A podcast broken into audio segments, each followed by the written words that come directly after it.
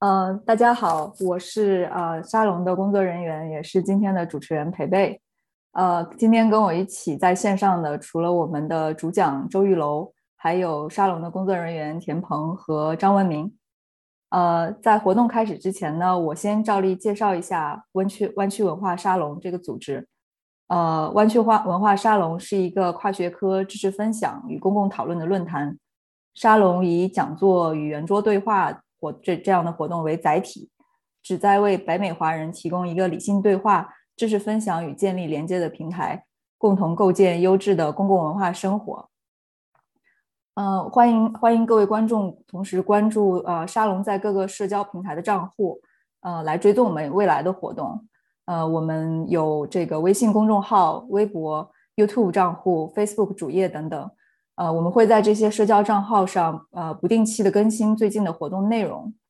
嗯，如果有观众感兴趣我们的活动，想啊想成为主讲，分享自己熟悉领域的知识，也欢迎跟我们沙龙的工作人员联系。呃，同时我也想预告一下未来沙龙啊，在三月份的剩下的呃未来的活动。呃，在三月剩下的两周里边呢，我们将与纽约文化沙龙。洛杉矶洛杉矶文化沙龙蒙太奇与飞鱼剧社一起合作，以线上展映加讨论会的形式开展线上剧场的一些一系列活动。呃，欢迎大家 follow 我们的社交账号，关注呃接下来的活动。好，那呃那就现在让我们回到今天的今天的活动。今天呢，今天的沙龙呢，我们有幸请到一位才华横溢的主讲人，叫周玉楼。呃。为我们进行一一期汉语语言学的科普，然后我先啊介绍一下我们今天的主讲人，呃，周玉楼是湖南人，然后也是土家族，他是斯坦福大学语言学学士，啊，计算机科学的硕士，是 B 站翻唱区著名 UP 主，呃，也是一小时入门四川话的主讲人，嗯，玉楼作为作为一名语言语言学的专家呢，会说多种方言。包括湘语、西南官话、赣语、吴语、越南语和粤语。除此之外呢，还会除了这些方言之外呢，还会讲土家语和日语。本科时，呃，玉楼学习的是语言学专业，主要兴趣方向是历史语言学、社会语言学和英系语言学。嗯，在今天的讲座，呃，最后呢，呃，我们的主讲会现场用古汉语拟拟音演唱《清平调》。所以，请大家千万不要走开。呃，同时，同时在讲座结束以后呢，我们预计在七点，在美西时间七点，啊，主讲会移步 Clubhouse 跟我们的观众呃进行这个 Q&A 的环节，啊，也欢迎大家呃后续继续关注。嗯，同时呢，在讲座的同时呢。呃，如果大家有感兴趣的问题想要问主讲，也欢迎去啊 Slido 上给啊观呃主讲提问，或者是给其他的呃其他观众的问题投票，与局长主讲进行互动。提问的方式呢是登录 Slido S L I dot D U，输入啊输入我们今天的活动码 Y I L Y I L，OK。好，呃，那我们现在话不多说，就把时间交给玉楼，让玉楼为我们啊带来这一堂穿越穿越前地地上的语言学课。好，谢谢培培的介绍啊，我就是周玉楼，呃，我是斯坦福的语言是计算机科学的硕士，呃，我不是著名 UP 主，是过气非著名 UP 主啊，啊，然后感谢各位观众来参与这一堂我们穿越前壁上的语言学课，各位朋友们。想必对各种穿越剧和古装剧都不陌生了。就二十年前，二零零一年的时候，《寻秦记》，对不对？十年前，大概一一年的时候，就有《宫》《宫锁心玉》和《步步惊心》，他们都掀起过一波又一波的穿越热潮。我们的人民群众呢，穿越热情也是非常非常高，所以就导致呢，起点啊、晋江啊，都有各式各样的穿越小说。有人呢想要穿越回去谈恋爱，有人回去呢就穿越回去就变成了新朝的王莽，有些呢。要穿穿越回去搞种田啊，搞基础建设，想要称霸世界。但是各种各样的穿越剧和穿越小说都有一个特点啊，就是主角都能够用现代的普通话和古代人无障碍的沟通。有些人就可能问，这不是很正常吗？对不对？我讲话是我妈妈教的，我妈妈讲话是我外婆教的，那这一代一代上去还能有不一样的吗？这次我只能说 no no no，这样的想法 too simple，sometimes naive。然后，然后呢？为什么呢？我们首先把目光放远一点，放到欧洲，看看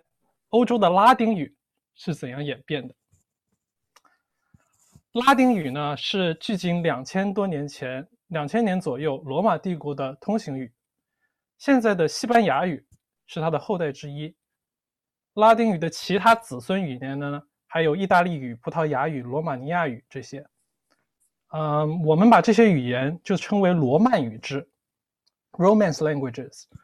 由于拉丁语和西班牙语它的书写体系都是属于表音文字，准确来说是全音素文字。就是把每一个辨别意义的音都会表示出来，那它两千年来语音的演变就很容易反映在书写上。就比如说，我们看这下面的两张图啊，西班牙语表示肚子的 vientre，一看就是从拉丁语的 “vendre” 演变而来的，但是发音已经有不一样了。然后还有就是从 bes 拉丁语的 bes 到 be 的脚。也是一样的，然后从这个拉丁语的 brachium 和到西班牙语的 brazo 也是一样的，都是属于词还在，但是发音不一样了。这些词呢，我们把管它叫做同源词，但也有些词呢，就在历史长河中被替换掉了。比如说拉丁语的腿叫做 glus，但是西班牙语呢就叫 pierna，就完全是另一个词了。其实古汉语跟拉丁语也是一样的，它会因为岁月的侵蚀而改变。我们看到现在普通话中很多身体部位相关的词，跟中秋时代的上古汉语都是同源的。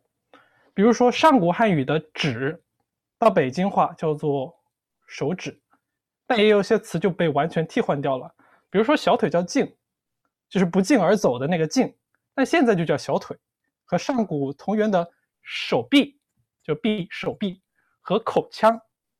在北京话中用的也要比胳膊和嘴巴要稍微少一些。我们可以看到，就是上古到现在词汇的演变是非常清楚了，在这个变化中反映出来了。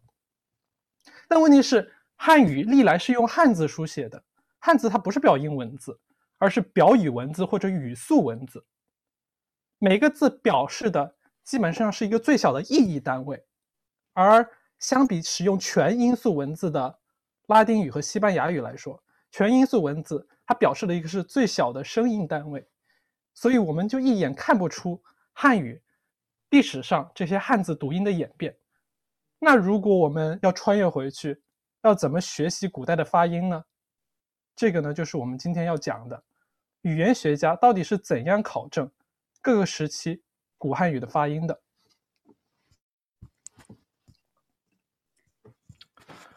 嗯，顺便说一下啊，汉语史这件事情可谓是众说纷纭啊。近的有人在说某某话在民国初或者建国的时候，新中国定法是一差输给北京话。此处的某某话可以包括粤语、四川话、河南话等等等等。你只要愿意去搜什么语言，搜搜什么方言，估计都会有这样的呃说法。然后也有人非说北京话的翘舌音和儿化音都是满蒙话的汉语。再远一点，有人争说唐朝的普通话，有人说，还有人说日语、朝鲜语、越南语都是汉语的方言。这些呢，我就给大家先剧透一下啊，全都是一派胡言。具体是怎么胡言的，接下来我会给大家细讲。所以，所以呃，在这一页 slides 上的这些呃，所有的这些东西都是都是谣言。对，全都是谣言。看上面写的注音，写作众说纷纭。读作全是谣言，呃，那我们就先就正式的一个一个时期给大家做穿越前的语言指导吧。我们就从最近的开始吧，就是穿越回风起云涌的清末明初。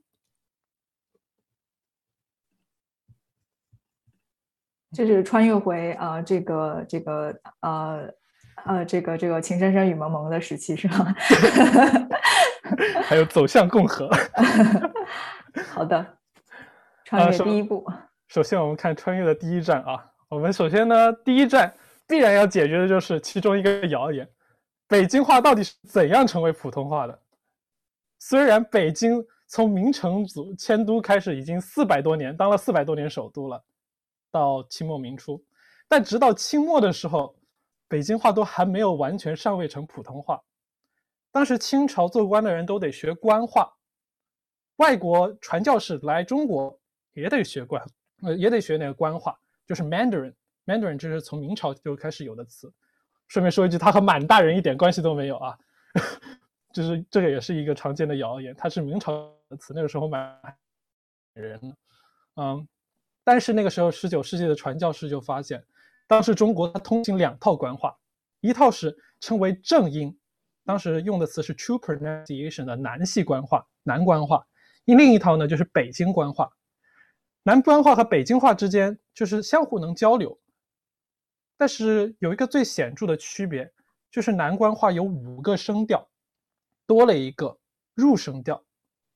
虽然北京话之后越来越流行，但是直到民国初年的时候。这两套体系依然是分庭抗礼啊！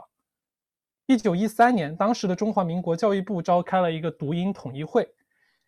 要给这个新生的中华民国定一套官方语言。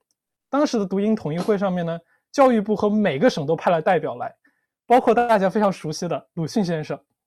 然后他们在一起对几千个汉字的读音逐字逐字的表决，他们该读什么？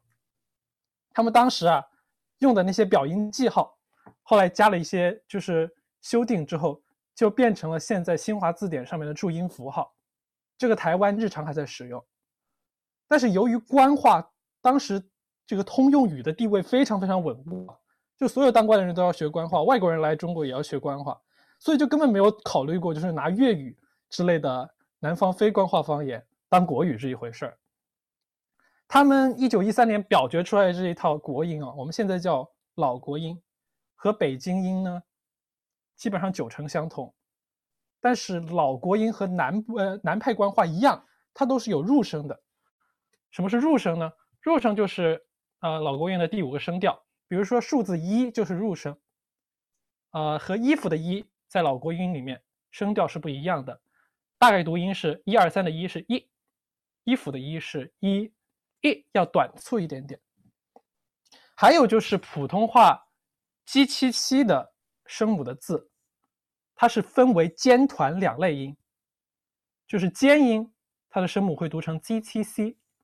然后团音声母还是会 g 七 c，在老国音里面，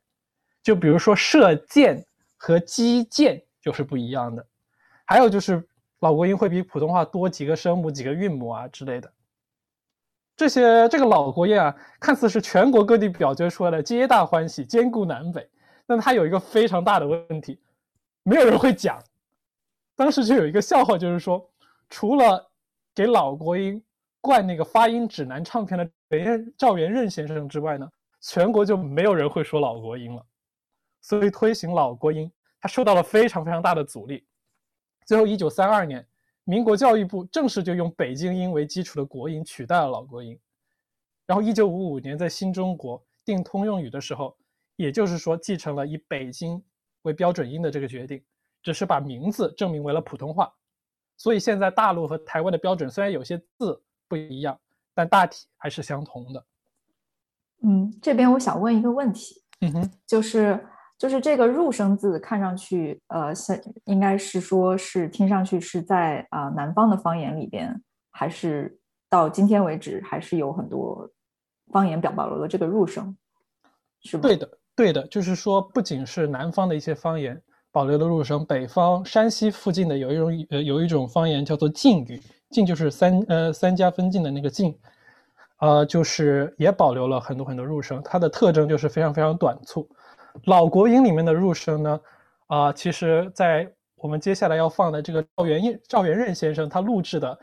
北京话北京音和老国音的对比里面也有体现出来。我们一起来看一看这位就是著名的语言学家赵元任先生，他会的会三十几种方言，还会很多很多外语，还在 U C Berkeley，还在美国康奈尔教过物理、教过数学的一位全才，当时民国的一位大师，给老国音灌的啊录音呃灌的这个呃唱片。这个视频里面先放的是北京音这几个字然后再放的是老婆音。我们注意一下啊这个老两个的区别。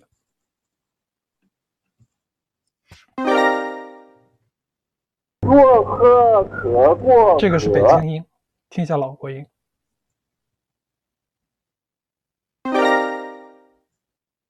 高傲可过可以看到这个呵和可，它们两个就是入声字，在这个老国音里面就会读后靠，就比较短促一点点。就是差不多就是很多南很多很多方言，就包括江淮的江淮官话，主要在江苏、安徽一带，然后包括吴语、包括晋语，都是以这种方式保留了啊、古汉语的入声字。然后我们来再来看一下现代的人录制录制的一些比较长篇的老国音的朗诵，大家听一下像哪里人口音的普通话。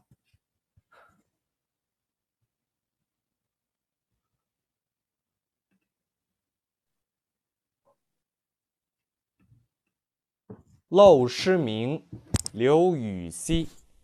山不在高，有仙则名；水不在深，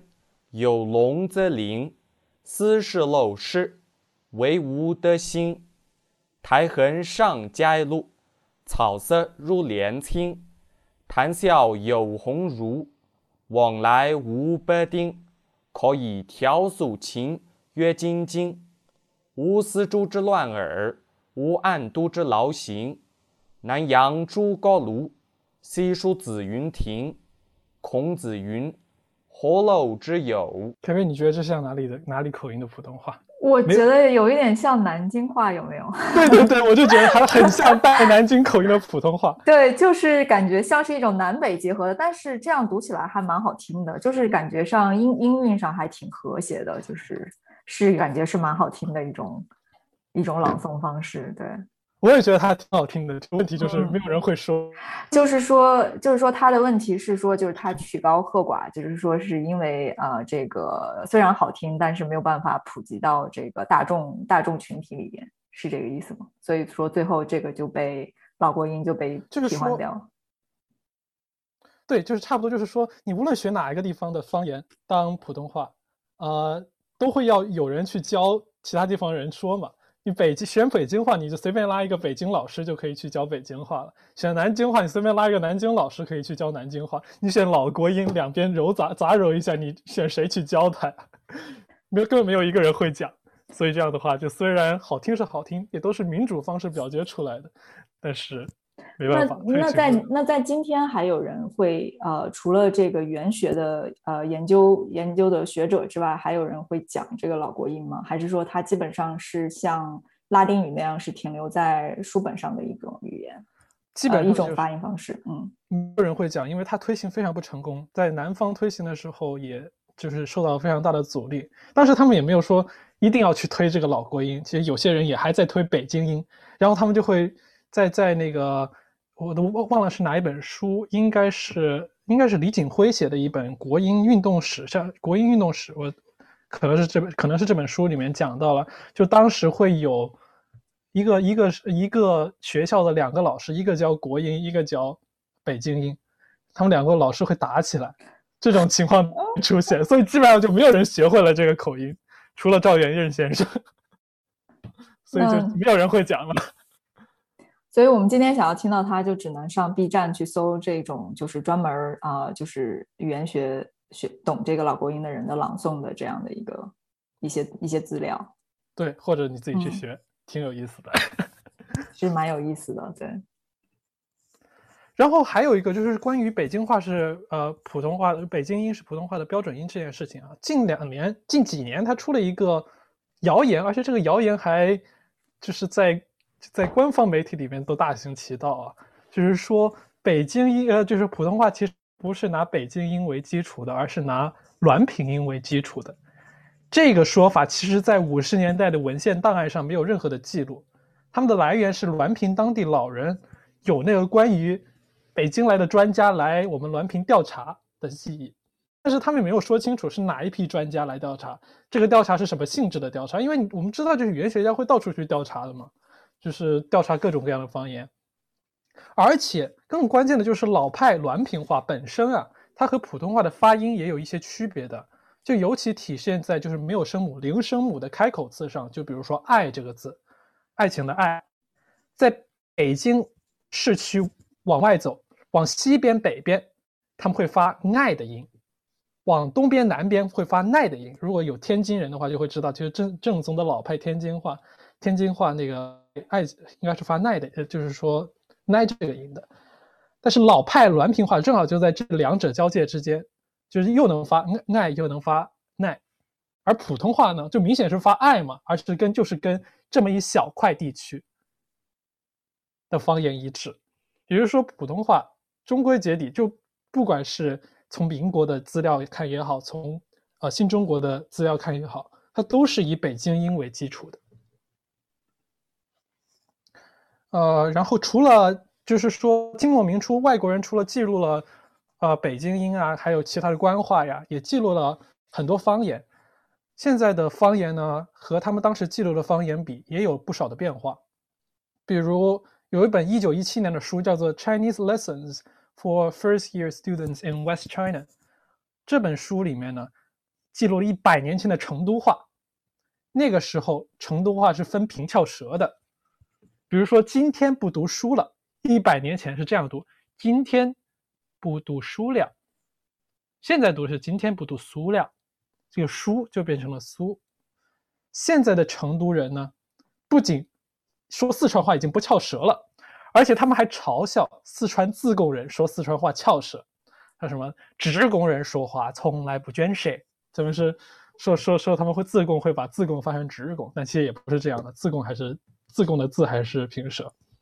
那是什么原因导致的这种，就是说，呃，这样一种，就是比如说成都方言在一百年前是有平翘舌的，然后后来没有了。这就是语言的一个必然的演变嘛，它语言是一直会在演变的。然后一般来说就是几种不同发音的字会合并，这就是语言演变的一个大的趋势。所以就是在一百年之内，很多很多方言。滋呲呲和吱吱吱的发，呃，这个两个声母的区别就消失了。就除了成都话，也有苏州话。苏州话滋和吱还是有区别的，但是其他其他的韵母前面是消失了。广州话也是一样的。就比如说，一百年前的广州话，至今还留在香港的一些地名里面。就比如说这个三圣总站，啊，是 Something Terminal，就是这个三三三是平舌音。是，然后圣 sinh 是翘舌音，然后这个 some 水 o 这个深水埗，它也是啊两个字都是翘舌音。这个除了在粤语之早期的字典里面，它也是保留了，呃不在在这个香港地名的拼写里面，也是把这个平翘舌的分别保留了下来。嗯，那你刚刚有讲到说这个呃，就是说这个平翘舌音它在发展的过程中，它就呃融。就合在一起了。那这样可不可以理解为，就是说，呃，因为这个呃语言的使用是大家就是在平时生活中天天用的，所以可能从发展的过程中就是想怎么方便怎么来，所以就会出现这种把两两个音然后放呃读成慢慢的发展成只读一个音的这样一个情况，可以这样理解吗？可以这样理解，就是这个样子，在所有的语言里面都会发生。然后我们就讲完了穿越民国这回事了。穿越民国还是比较容易的啊。首先，当时的官话和现在的普通话差别不大，而且连录音都有。但是再往前一点，如果要穿越到元朝、明朝乃至清朝前期，当时的早期官话是怎么样子的呢？我们要做好怎怎样的语言准备呢？如果要穿越的话。呃，所以，所以，呃，在这个 session 开始之前，就是说穿越回清朝，只要不或者清晚期，然后明朝，只要能讲现在的普通话，在那个时候想要活下去是没有问题的，跟那个时代的人交流是没有问题。Recording in progress。对，其实问题是不大的，就是基本上现在讲普，就算现在讲普通话，啊，然后。跟南京话交流也不会有问题，那你那个南北混杂的这个发音发音也不会有问题。明白，明白。嗯哼。然后我们就来讲一讲，就是再早一点元朝、明朝的官话吧。虽然当时已就是说没有录音机，但是我们在学这个明朝官话的时候也不用太担心啊，因为明朝呢已经有拉丁文全音素拼音了。他们是大概是明朝的明朝晚期的时候，两位传教士发明的。那个传教士呢，两位传教士分别是利玛窦和金尼格，他们写了《西字奇迹》和《西如耳目》两本书，他们就记载了明朝中后期的南京官话，也就是后来南官话的前的音系。然后他就是传教士们啊，他们对这个语言还是很敏锐的，他们把声调都给描述出来了。在清朝早期的时候，有一系列就是收呃，就是现在收在呃。罗马呃天主教会里面收藏的那些汉语到呃拉丁语字典里面，用五线谱模拟了当时官话的五个声调。我来读一读，大家呃培培你可以看一下像什么方言啊？这几个字是例子。嗯，好。翻翻翻翻发，你觉得像什么方言？嗯，那我就盲猜一个南京话了。南京话，南京话是这个样子的。南京话翻会发饭，然后，然后呃，吃饭的话会发翻，它是有点像普通话一声四声。那那你可以再提示一下吗？就是或者某一个音，还是在南方，就是翻，翻，反，饭，反，发。啊。呃，比如说，如果理论上来只按照这个声调的话，吃饭会是吃饭，吃饭。哎，听上去有点像武汉话。对，有点像武汉话，有点像四川话，对不对？对对对对。嗯，就我们就是 keep the similarity in mind，我们看一下这个意味着什么。然后我们来听一下，就是明代官话的这个拟音啊。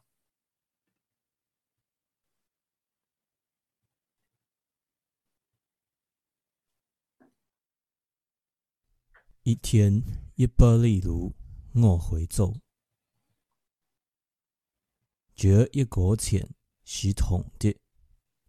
这张桌子是木的，这一件事。我们可以看到，这个下面就是他们当时《西子奇迹》里面的拼音，就是第一第一代汉语拼音，汉语拼音的祖师爷。所以这个拼音是这个注音的方法是呃之前说的那些传教士他们呃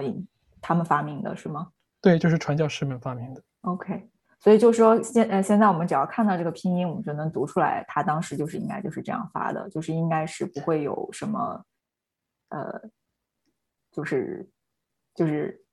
呃。就相当于我们就能准确的知道当时就是这样发音的。我们可以大概的知道，就是说你哪你这个每个字母到底对应什么音，还是有一些考究。比如这个“样”是写的“阳”，嗯，但是你可以看到他们呃字典里面的描述，以及其就是说其他方言的证据，就发现这明显不可能是个闭口音，它应该只是用 “m” 这个这个简写来简写了 “ng”，就是来代替了 “ng” 这个后鼻音。所以在这个西字奇迹里面的拼音 m 就表示的，在为这个音节尾的 m 是表示的 ng，就是这些东西还是需要一一定程度的考证的。如果你不能按照这个拉丁字母一个一个按照什么西班牙语的规则，或者是按照英语的规则一个个读出来是不行的。嗯，那这个听上去就跟就是比如说呃之前呃那个北京北京话就很不一样了。对，那是这个原因是不是跟比如说当时呃。就是我在想，这个朝代的变迁，它这个跟呃这个统治者是在某一个某一个地方，这个是有关系的。对，这个其实它是反映的是当时的南京话。当时的南京话其实跟北京话它之间已经分分离已经有几百年的历史了，几百年的分离了。所以他们本身当时的北京话和当时的南京话就已经有呃很多不一样。所以这样子这样子导致导致现在的。北京话和当时的南京话，那更多会会有更多。嗯，明白明白。然后我们来看一看啊，就是除了按照明朝这明代的传教士的拼音来学这些早期官话，其实还有另一个学习早期官话的方法，就是我们中国的雅乐，叫做昆曲。昆曲呢，它分为南昆和北昆两派，读音呢分别以。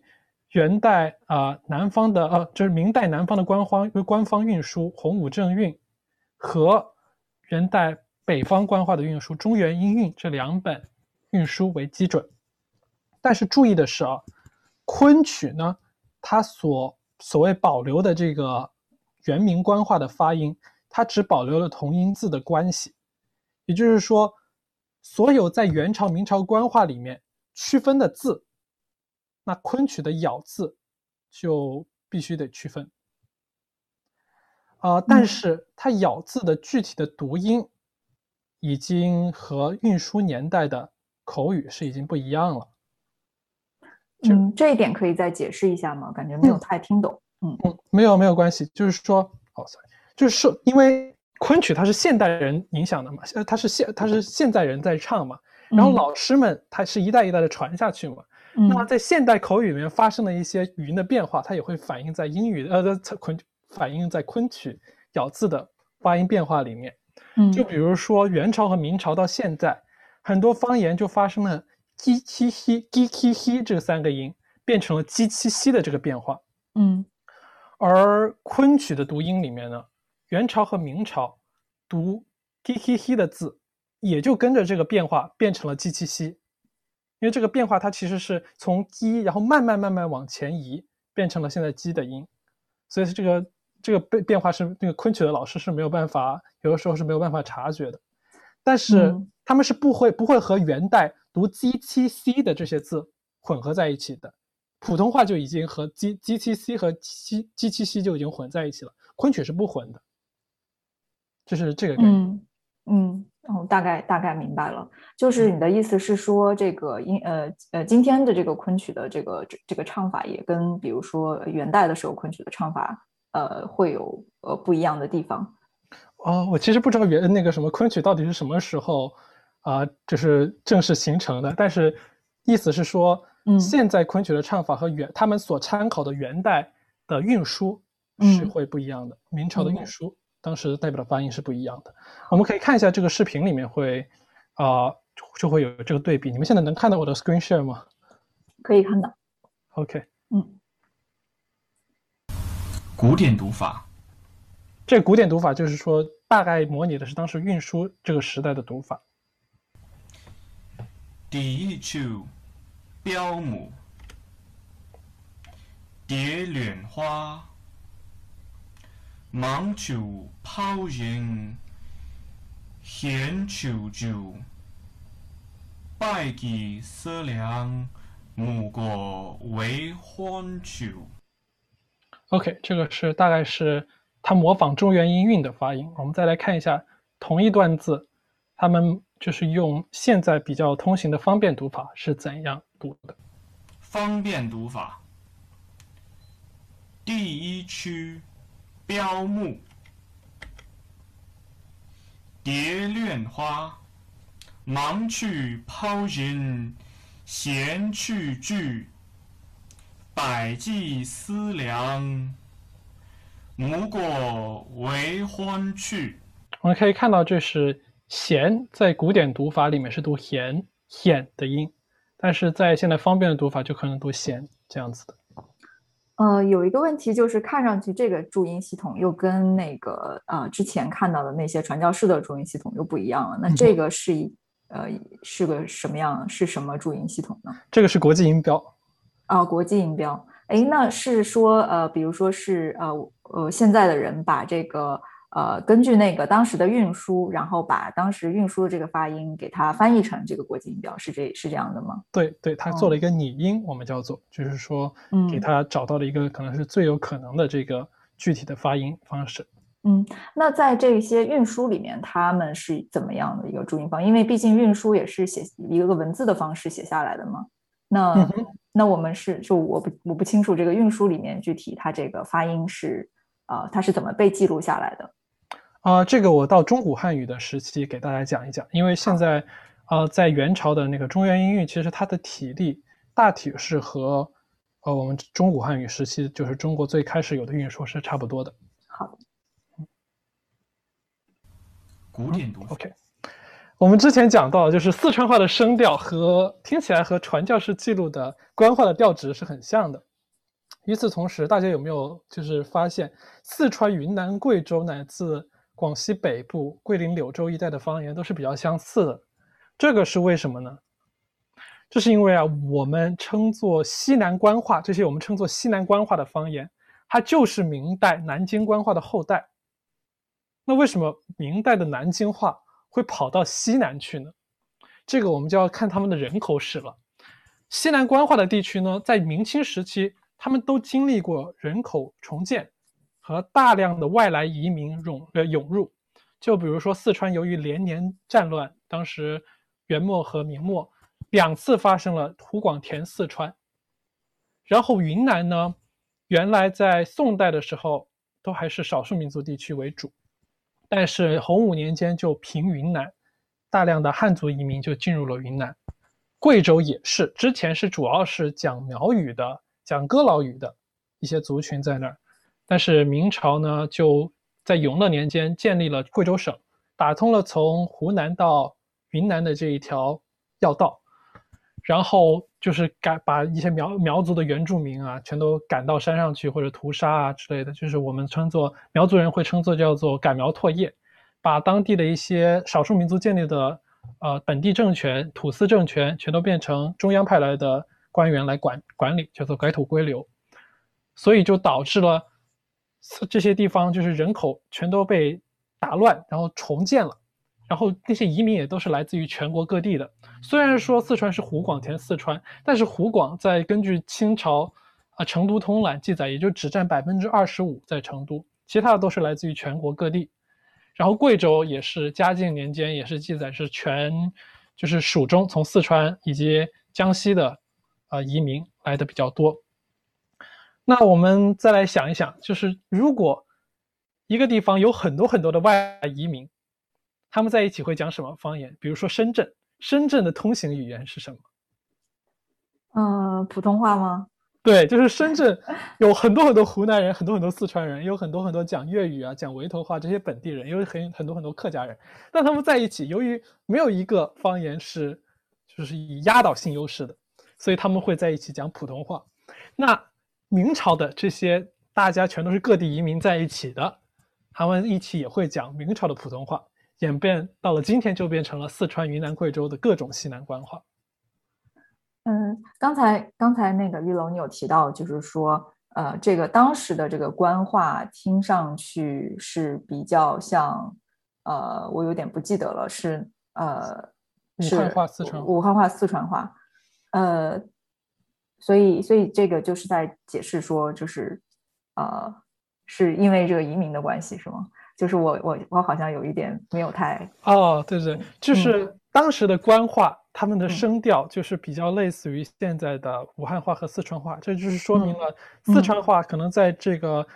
那明朝末期到呃明朝末期、清早期到现在，它一开始就有一段时间声调的变化比较少。所以就保留了明朝官话的大概声调的格局，但是南京话它其实也是明朝官话的后代，就是明现在的南京话也是明朝南京话的后代。但是声调这种东西，它要说变起来，它真的变得很快的，一代人他就可能声调听起来就完全不一样了。所以在南京话，它当时它的那个声调的调值就变得比较快，就变成了现在就是像是普通话一声换四声这样的一个格局。那当时你刚才讲到这个各地移民他们在一起讲当时的普通普通话，当时的官话是呃是什么？是哪里的？是当时的官话，就是我们传教士记载的，呃，就是南京官话。OK。所以就是说，那今天的方言里面，就比如说这个西南官话跟这个南京话，它也还是有这个相似相似之处吗？因为我不会说这些地方的方言，所以我不知道。对的，对的，他们两个他们之间是有非常多的相似之处的，就包括平翘舌的方式以及很多很多词汇，就是他们我们说他们的谱系上是相近的。就是如果说北京话和啊北京话和南京话，他们有同样一个啊。同样一个爷爷的话，四川话和南京话可能就有同样一个爸爸，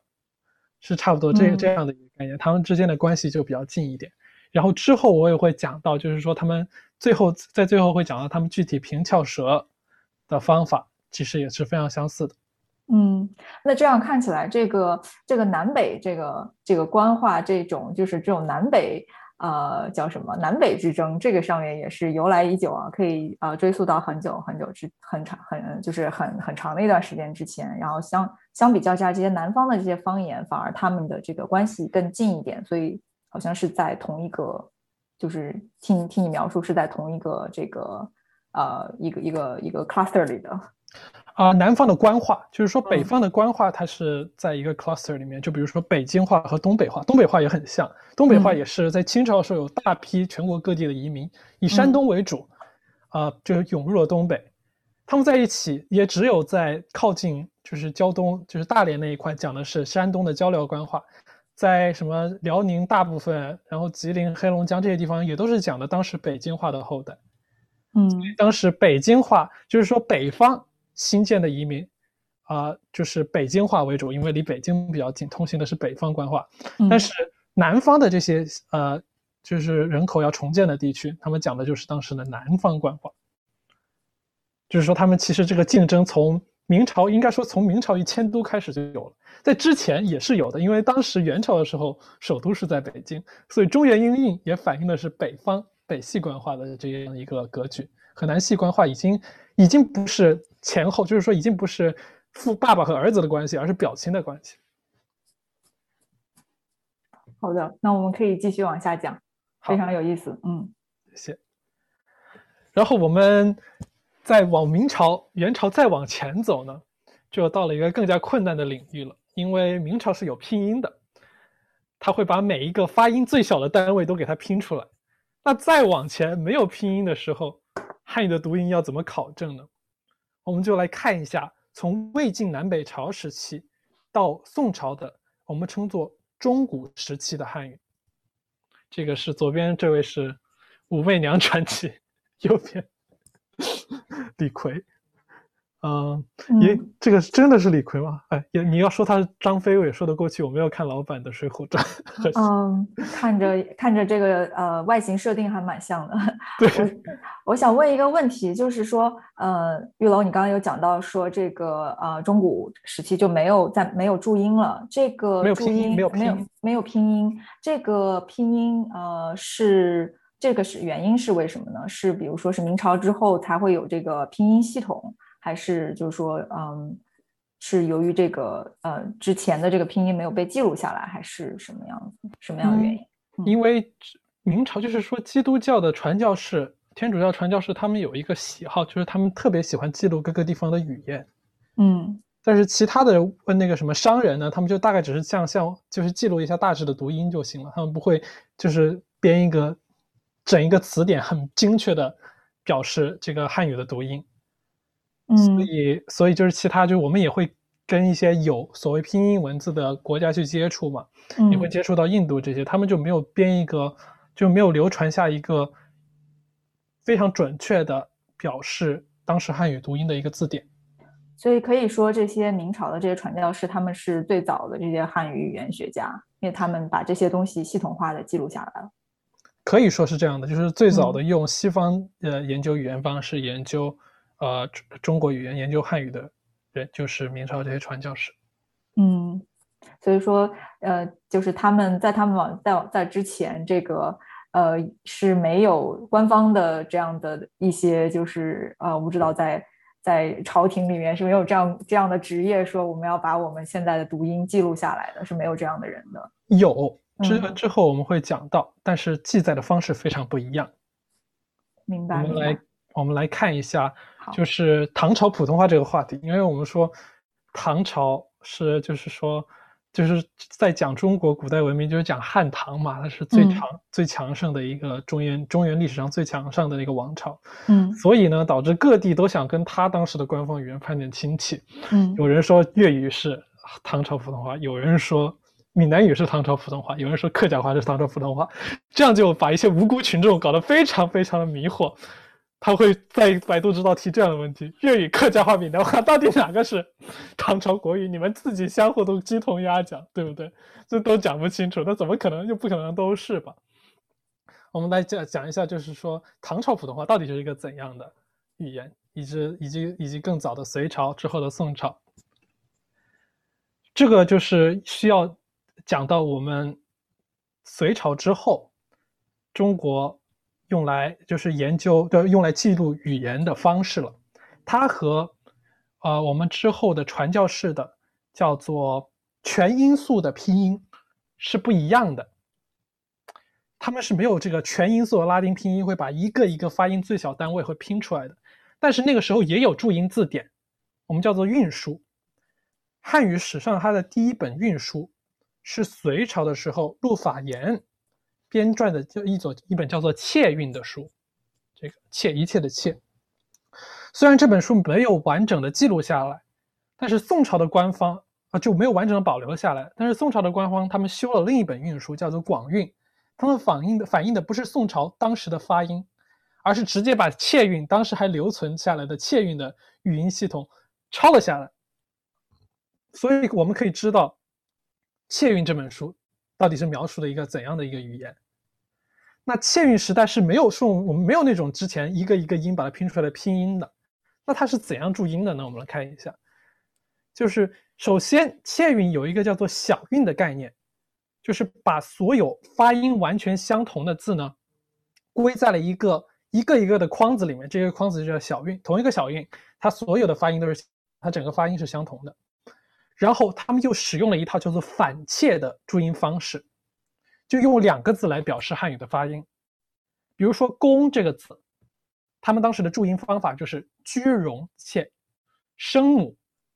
反就是声母是用第一个字来表示的，是居和居相同。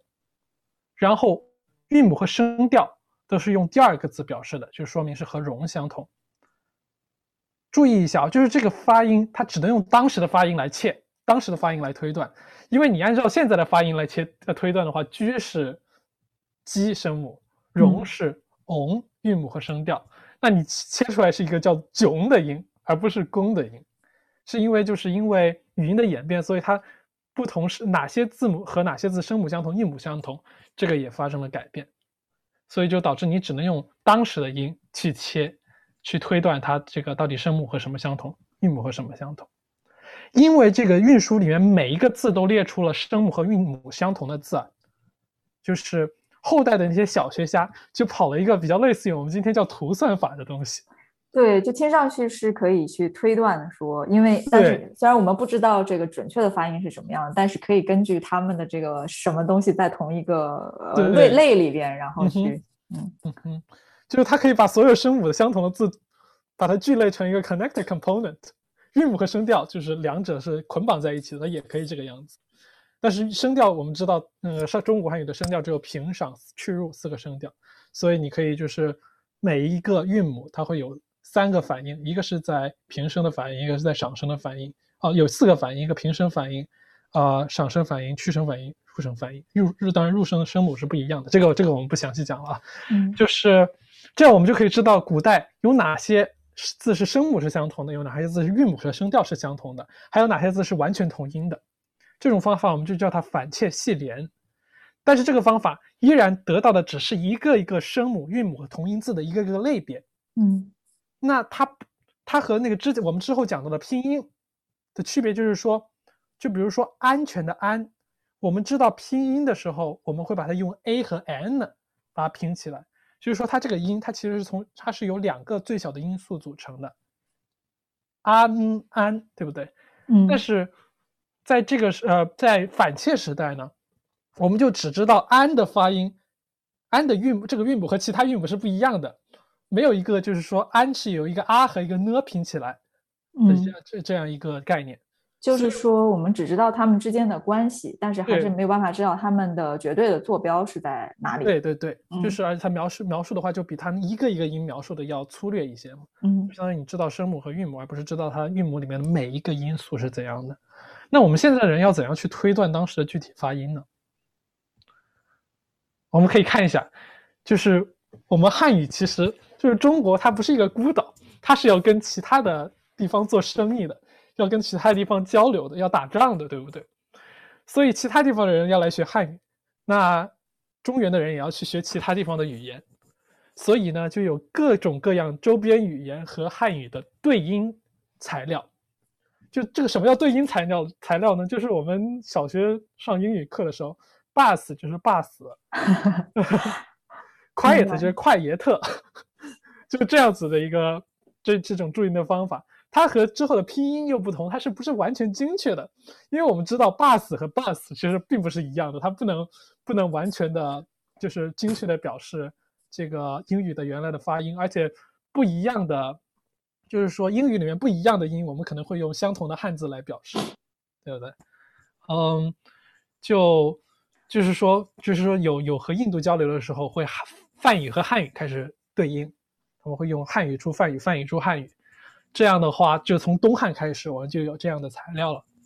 然后日语的话，也会有三套汉字音，因为日语日本和中国交流也是就是非常呃，就是日语和中国的交流非常频繁，嗯、所以不同时期南北朝的啊、日语南北朝的汉字音传到了日本，叫做吴音。唐代的长安音传到了啊、日本，他们当时就就折合出了一套叫做汉音。我不知道为什么唐朝的发音他们要叫汉音，但是他们就这样叫。明代的话，又有一一一堆就是佛教的高僧从明代学了一些官话过来，明代的官话过来，啊、啊、就是明明代的某一种方言，我们不能确定它是不是就是官话，我们管它叫做唐音，就是说南北朝的音叫五音，唐唐朝的音叫汉音，明朝的音叫做唐音，就是非常 有点点 confusing 啊，说实话。然后越南呢也会有这样一套完整的一套汉字音，因为隋唐时期越南是受中国统治的，到宋朝的时候才独立，它上层就是说统治统治统治阶层是会汉语的，下面的人就是讲当时就是现在越南语的祖先，他们也介入了一整套汉字的读注音，叫做汉越音。如今的粤语和平话，它们关系是比较近的。呃，就比如说大学，我记得越南语是 đại học，跟那个呃 đại học，忘了是 đại học 还是 đại học，就反正发音就和那个粤语的 đại học、大 đại học 就比较接近。嗯，就是说这个不同时期和不同其他语言的这个对应呢，其实也不仅反映了大致大致的这些语言的这个读音，还会反映了啊、就是说汉语读音在历朝历代有怎样的变化。我们就通过这两个来看一看吧。就是首先是东汉时期，bram 就是婆罗门的这个 bram 这个音节，我们是用梵、梵和风这三个字来对的，在就是一些佛经里面。首先我们可以看到，啊、风现在是后鼻音，但是当时是用来对的是 m 这个音。梵和梵这两个现在是我们是收的是呢的音，对不对？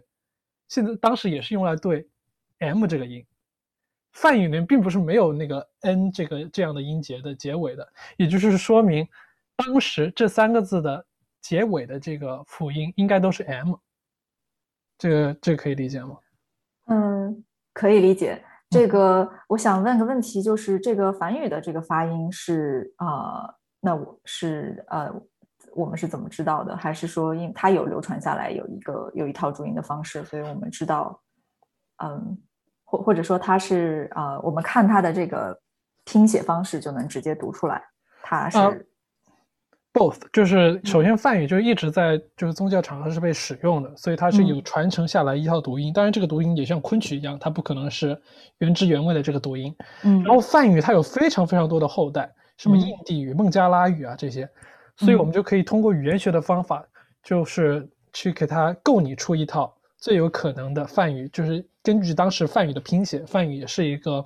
啊、叫做元音附标文字，它会把每个音都给拼出来的，就是嗯有有不是非常非常多的证据，让供你梵语出一套就是比较准确的梵语读音变得有可能了。嗯所以我们就可以用梵语来去比较中国汉语的读音。嗯，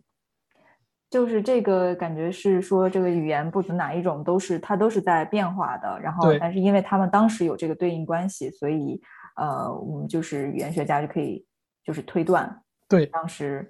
他们之间就是根据这个方式来去推断它这个发音，但可能都会有一些出入，但是呃，可能大致上是可以推断出一个一个一个估计的。OK，对，它相当于是建个模，把所有的证据就是能用这个模型来解释，它就是一个好的模型。那如果嗯你出现了之前没有看到的证据，再把它放回这个模型里面，如果它还能解释的话，那这个模型就就估计是一个很靠谱的模型了。OK，但是嗯就是梵语它能用来建模的东西就非常多，因为它把每一个音都给拼了出来，而且它有那么多后代语言，所以，但是所以所以这些语言学家他们做的事情跟机器学习也很像啊。那有点像，就是我们之前不都要用到用到图图运算吗？这是一个朴素的朴素的这个朴素的统计学方法。嗯，好的。但是就是说，这样的就是我们用这些外语的对音来看古中古汉语是怎样发音，它还是会有问题的。就是说，不可能做到完全的准确，因为首先。它那个目标语言中，就是用来表汉语读音的这个其他语言中，它可能没有一些中古汉语中存在的音。就比如说，当时的日语是没有“呵”这个声母的，所以所有中国汉语发“呵”声母的这个音，他们就要用“科”这个声母代替。就比如说“海”这个音，和现在中国汉语和现代发音就比较类似，都是都是比较类似于“海”这个音，但是日语没有“呵”这个音，所以他们全都变成了“开”。嗯，然后其他，然后这些日语它自己的发音也会演变的，就比如说日语虽然当时没有喝，但是后来发生了一件事情，就是当时中国就是中古汉语时期，日语所有的 p 全都变成了 h，，然后我们就可以看这个北海道这个词啊，它这三个词在现在的日语里面都是汉字音的词，但是首先日语呢，它是一个音节是不能以辅音结尾的，基本上。就像麦当劳 m a c d o n a l d 就是麦 McDonald 这个 Mac 就变成了 Macu。那北海道的这个北，它是一个入声字，在中古汉语是科收尾的，它在中古汉语的读音带是 bo bo bo，然后在日语里面就变成了 boku。然后海呢，就像我们之前说的，要变成 kai，道，因为这个基本上都有。岛它是一个浊音，在日语里面也是一个道的这个音。那当时用当时的日语读呢，北海道大概就是 boku kai dao，和当时中古汉语的北海道是比较相似，但是有不一样的。但是日语又发生了语音的演变，现在的读音就变成了 Hokaido，o 变成了 o，然后这个 boku 和后面的科连了起来 hokkaido。所以就是说，你拿现在的日语读音。去研究之前的中古汉语，这中间它还是会有一些信息的损失的在里面，所以我们就不能贸然去拿其他的呃对应，这个就是一一门语言的对应证据去推测中国汉语到底是怎样是怎样的。你要去拿多种多样的各种各样的证据，才能得到一个比较有比较有解释力的中国汉语读音的模型。呃，这边就是第一呃北海道的这个发音。就是呃，就是北海道后边的第呃第一个注音，它是呃这个是日语的发音吗？还是这个是中国汉语的发音？啊，中国汉语。海岛，对，大概是北海道这个感觉。嗯，但是听上去就是说，呃，还是跟今天日语的这个北海道还是有相似之处的，所以对，呃，也不得不就是说有一些网上有些谣言，就是说，呃。呃，日语是汉语的一个方言。嗯，对这种的，对，就是这他这样这种的联系是怎么样形成的呢？就是说，嗯，可能这是一个谣言，但是确实它有很多发音是很类似的。嗯，这个正好就是我们下一页要讲的内容了。对，这其实我们就在一般听日语、韩语以及越南语的这些文呃，就是说广播啊也好啊，动漫也好，就会发现很多词都是一样的嘛。和和汉语里面都是有联系的嘛？对，就比如说大学 d a i n g a 就是日语里面的 d a i n g a 然后你随便抽抽出一个比较高级的词汇，它都是和汉语可能都比较，要么就是同一个词，要么你能也能看得懂这个意思。但其实最开始的时候，日语、朝鲜语、越南语这些语言和汉语是没有亲缘关系的，他们是不属于和汉语一个语系的。语系是什么意思呢？就是说。我们如果能知道两个语言它是从某一个祖先语言演变出来的，它就是属于同一个语系的。但是我们知道日本、日语、朝鲜、越南语，啊，这些语言都不是和汉语是同一个祖先语演变出来的。日语呢，我们认为它是属于日本琉球语系，Jap 呃 Japonic languages，呃，和琉球语是同一个语系。朝鲜语呢，众说纷纭，现在证据不明确。没有一个很明确的语系归属。有人说它和满通古斯和满语这些语言有关，有些找到了证据认为它和日语有关，但是证据都不是很强。越南语是属于一个叫做南亚语系的，呃，语系，它是和高棉语是有关的。但这个南亚其实不是指印度的南亚啊，呃，指的是中南半岛。这个语言主要是分布在中南半岛，它和柬埔寨语是相关的。不同语系的语言呢，它们的基础词就是日常生活中会用到的这些词，基本上和汉语都是不同源的。也会有，就是说汉语的影响过深，介介入了很多基础词、基础词的情况也是有的。但是日语和韩语啊、越南语这还没有出现全部被汉语代替的这个情况。就比如说“我”这个词，我们第一排是属于汉藏语系的汉语方言以及两门藏缅语这个比较，他们发音都是你可以从发音看出来，他们都是有联系的。我，北京话、广州话，我，湘乡话。湖南的一种方言，嗯，然后闽南语是挂，藏语是啊，土家语也是啊，就就是说比较容易看出他们是从同一个祖先词演变出来的。我，这是我们每天都会用到的词汇，这个可以说是最核心、最核心的核心词。但是日语，你看瓦达西，然后那能和越南语的啊都，这个就你可以很难看出它和我有什么联系，但是事实上。其他我们就经过更细致的分析，也发现它其实跟我是没有什么联系的，就是汉语的“我”这个词是没有什么联系的。很大一部分日语的、韩语的和越南语的这些基础词都是和汉语没有联系的。而且你时间越早，你去看日语的那些很早的那些什么古世纪啊，那些呃更早年代的一些呃日本书籍，你会发现它里面用到的汉语词更少。也就是说，日语、朝鲜语、越南语这些词根源，这这些语言根源上，并不是和汉语同源的，它是后来因为受到了汉语的影响，就介入了很多很多的汉语词，也去也去形成了一套用汉字来造词的这个能力。尤尤其是日本这个现象尤其多，他们造的很多很多词啊，甚至都输出回了汉语里面。就尤其是在中国，在现代化这个历程中，就从日本从中国借了很多词，中国也从日本借了非常非常多的词。这些词呢，它其实分为三类：一种词它是日本的非汉语词、本土词，但是日本人用汉字来表示他们的本土词。就比如说入口 i r i g u c h i 这个 “iri” 进入的意思古七是口的意思。那他就用入来表示进入，呃，口来表示嘴巴。那这个伊里古气这个词，伊里古气这个词，用汉入口写出来，我们汉字就把入口这个词给借回来了，用汉字的读音，用汉语的读音来读入口这个词。广场 hiroba 也是这样的，hiro 和哈是两个日语的本土词，然后他们用广场来写这个词，我们汉语也用广场来念，嗯。还有一些词呢，就是说日本自己用汉语的逻辑，用汉语汉用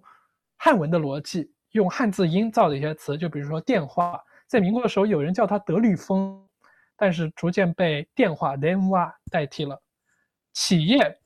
kigyo 也是一个日本人造的，用汉字逻辑，用汉语逻辑造的一个汉语词，也是输送回了汉语里面。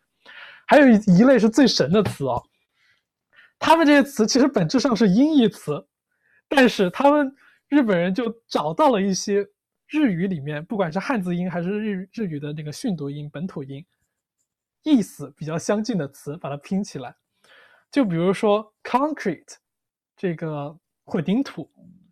日本人把它写成混凝土，混念空，凝念 c o d i 土念透，在一起就是 concrete，concrete。现在他们已经不用这个说法，他们现在就直接写成 concrete 了。但是中国人把它借了，借回到了汉语。现在我们管混凝土叫混凝土。还有一个是瓦斯，日语发音是 gas，是从英语的 gas 来的。还有甚至是 club，俱乐部，也是一个经过日本就是音译加意译又回到了汉语里面的词。现在日语用的也稍微少了一点，比汉语。这是一个非常神奇的现象，就是日语在在日本明治维新之后那一段文化辐射的时候，从把反哺给了汉语非常非常多的词。就是能看到是两个语言互相互相影响的一个过程。对，是两个语言互嗯相影响的一个过程。就像后来日语里也有把很多这个呃英文的这种词汇，就是你刚才说的麦当劳这样子的，但是呃因不能因为英日语里面用了英语的这些而认为呃他们呃在历史上有什么关系，所以也是也可以这样同类类比说日日语其实并不能算是汉语的方言。对，其实有一个比喻就是说，如果如果这个核心词是你的基因的话，嗯，这个这些高级词汇就是你的衣服，就是我可以打扮的汉，就日语可以打扮的和汉语一样，但是日语骨子里面它和汉语是没有基因上的联系的。嗯，就比如说我们在海外留学的人会经常夹杂英文，如果你把这个夹杂英文的这个汉语把它传递给下一代，然后下一代再再把这个固化在了他们的母语里面，那我们的汉语也会变得有非常非常多的英语词汇。那这样不能也不能说明我们下一代人如果这么真的把这个我们中英夹杂的语言给固化下来了，就不是汉语了，就是就成了英语的一个方言了，这是不对的。除非就是说你所有的词汇全都被英语代替了，这才是变成了英语的一种方言。然后除了从外部的证据来找，就是怎样去构拟，呃，汉语的发音，呃，就中国汉语的发音的话，其实我们也可以通过汉语内部的证据来找。我们来给给你做一个思考题吧，菲菲。嗯，首先我们看这个砧板的砧，绣花针的针和真假的真啊，在现在北京话里面发音都是相同的，都是读真。然后广州话和厦门话呢，他们发音都是有不一样的。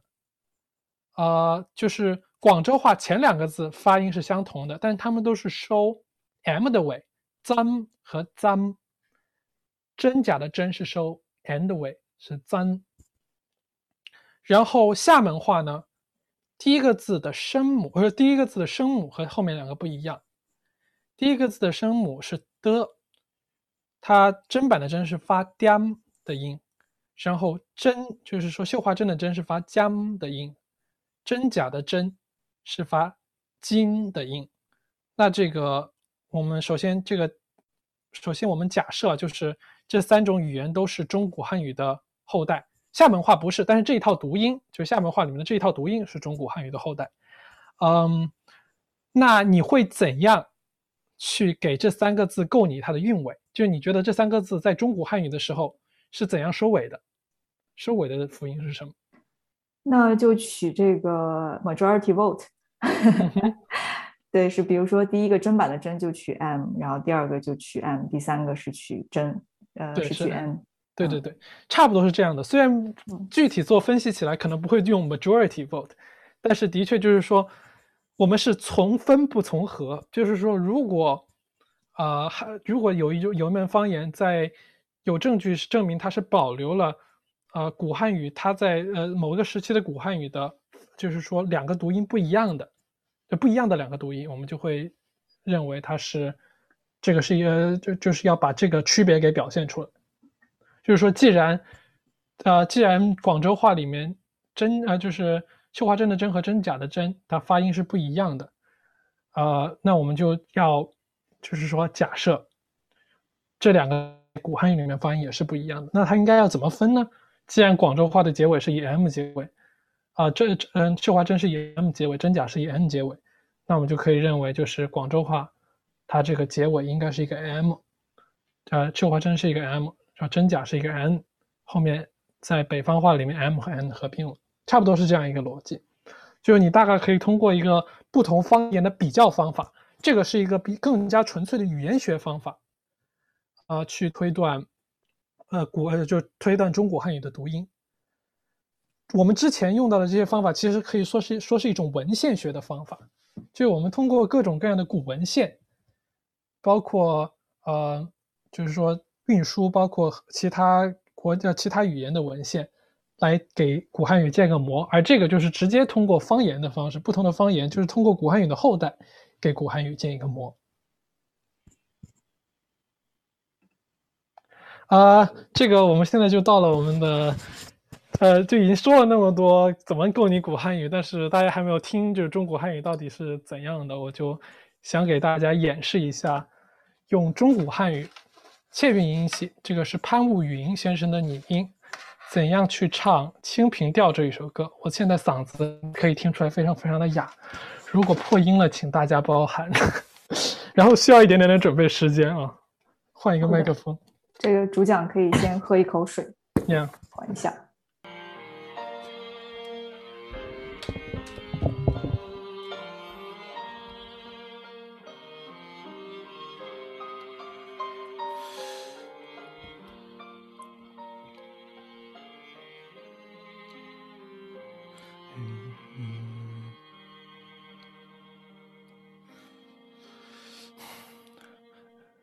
愿将爱让花相拥，春风飘染落花浓。一杯云玉山都烟，外乡要带月阿병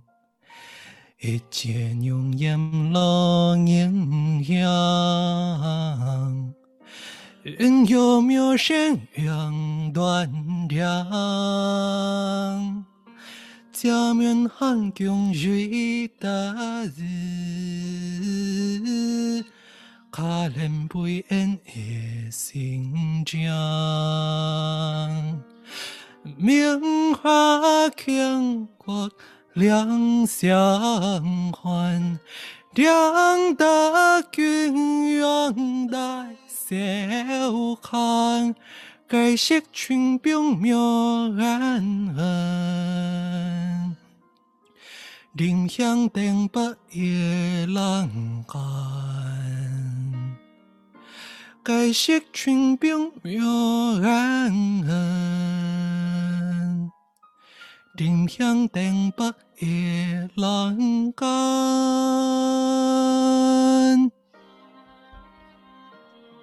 谢谢大家。